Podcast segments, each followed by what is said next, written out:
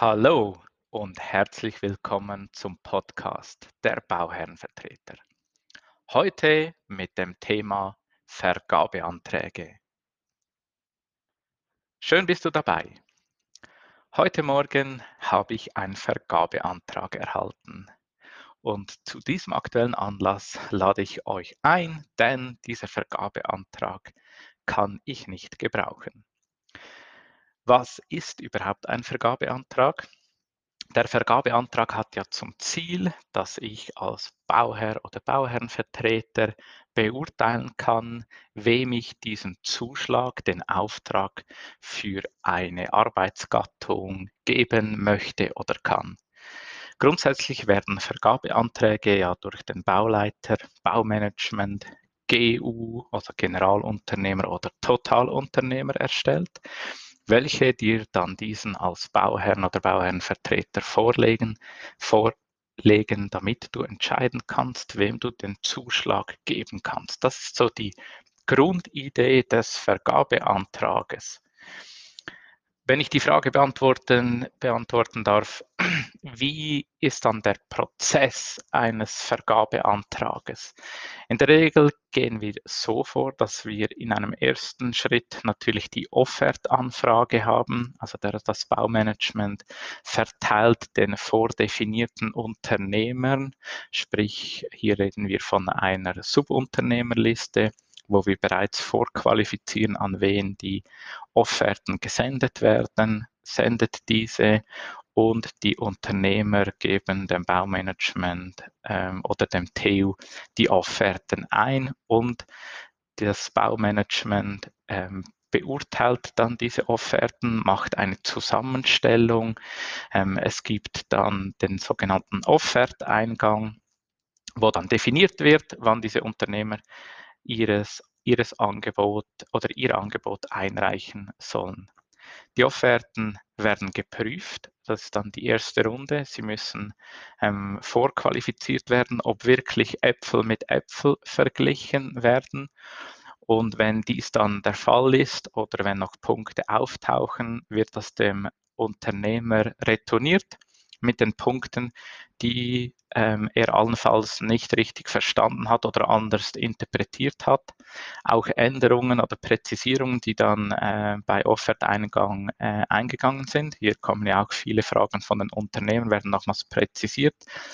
Und wir machen dann meistens gerade den automatischen Lauf, das heißt das erste Abgebot es wird nochmals dem Unternehmer zugestellt, dass er seinen Preis nochmals überarbeiten kann und nochmal ein revidiertes Angebot zustellen kann. Dann wird ein zweiter Vergleich äh, nach dem ersten Abgebot gemacht und dann machen wir das so, dass wir die ersten drei in der Regel einladen für ein Vergabegespräch. Dies wird dann bereinigt. Äh, meistens gibt es dann noch ein finales Gespräch mit dem Erstplatzierten, wo dann der äh, sein letztes Angebot noch machen kann. Und dann kommen wir zum effektiven Vergabevergleich. Das Baumanagement oder der TU stellt diese, diesen Vergabeantrag zusammen und hier kann natürlich dann vieles schiefgehen, aber da komme ich gleich dazu. Wenn der Vergabevergleich richtig, korrekt vorliegt, was mir heute Morgen leider nicht so vorlag, darum widme ich diesen Podcast heute, ähm, darfst du entscheiden als Bauherr oder Bauherrenvertreter, wem du diesen Auftrag zukommen äh, lassen möchtest, respektive beauftragst. Dies ist dann der Entscheid. Dann geht es natürlich dann weiter ähm, im Sinn, dass du dann den nächsten Prozess startest oder dein Baumanagement oder TU, äh, dass der Vertrag ausgearbeitet wird. Und dazu mache ich gerne einen weiteren Podcast.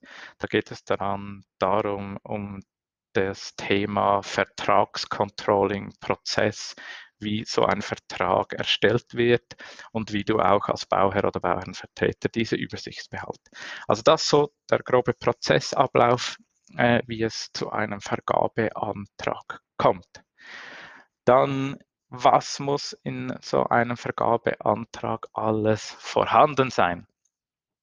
In der Regel ist es eine, eine A3-Blatt quer, das du erhältst. Ähm, dort drauf sind folgende Informationen wichtig. Wenn ich den ersten Punkt identifiziere, ist es wichtig, dass du nicht nur den, die Offertsumme und die Unternehmer aufgelistet bekommst, ähm, welche das Angebot eingereicht haben, sondern es muss zwingend irgendwo der Vergleich zum Kostenvoranschlag drauf sein, sonst kannst du das gar nicht beurteilen, ob dieser deinen Kostenvorstellungen entspricht, diese Arbeitsgattung. Und das prognostizierst du dann relativ einfach, kannst du beurteilen, ob du irgendwo eine Kost, eine Abweichung zum KV hast oder nicht.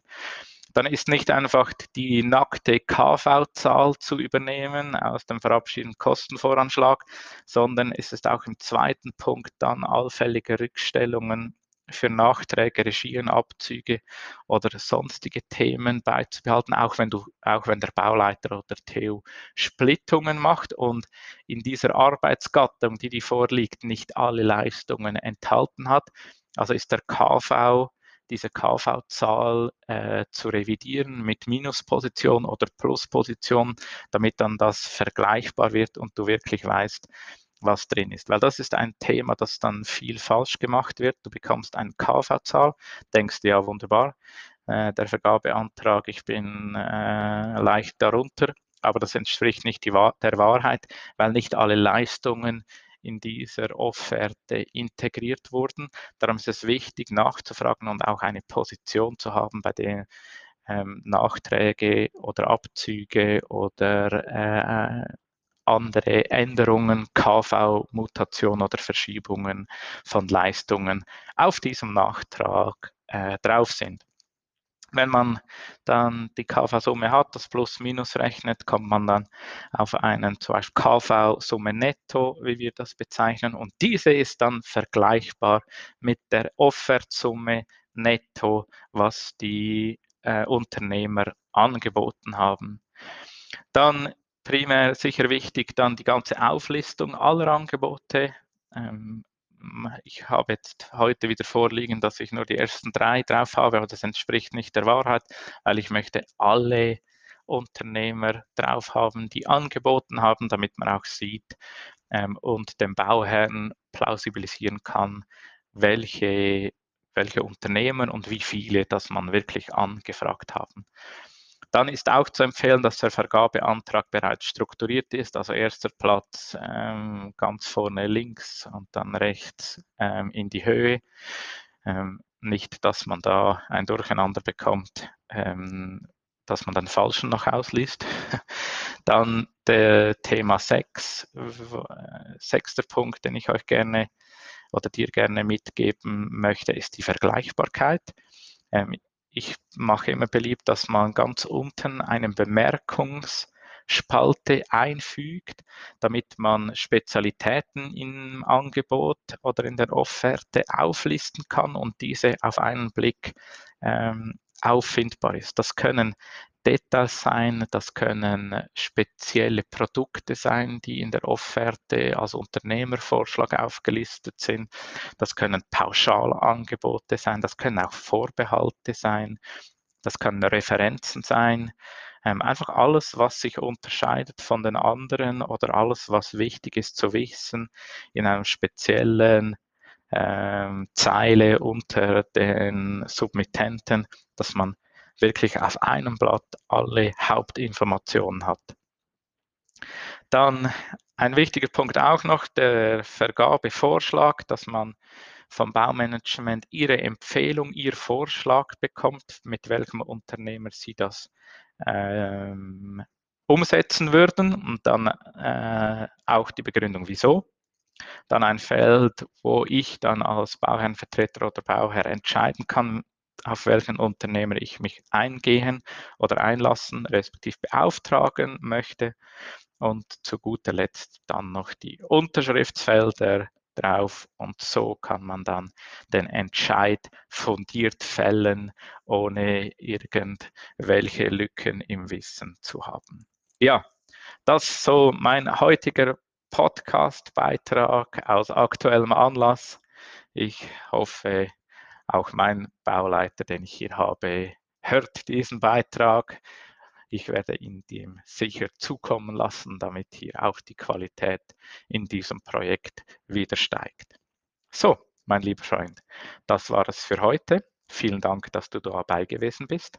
Falls es dir gefallen hat, hinterlass doch egal auf welchem Portal eine Bewerbung und teile diesen Beitrag, damit wir auch weitere Personen mit diesem Know-how bestücken und sie profitieren können.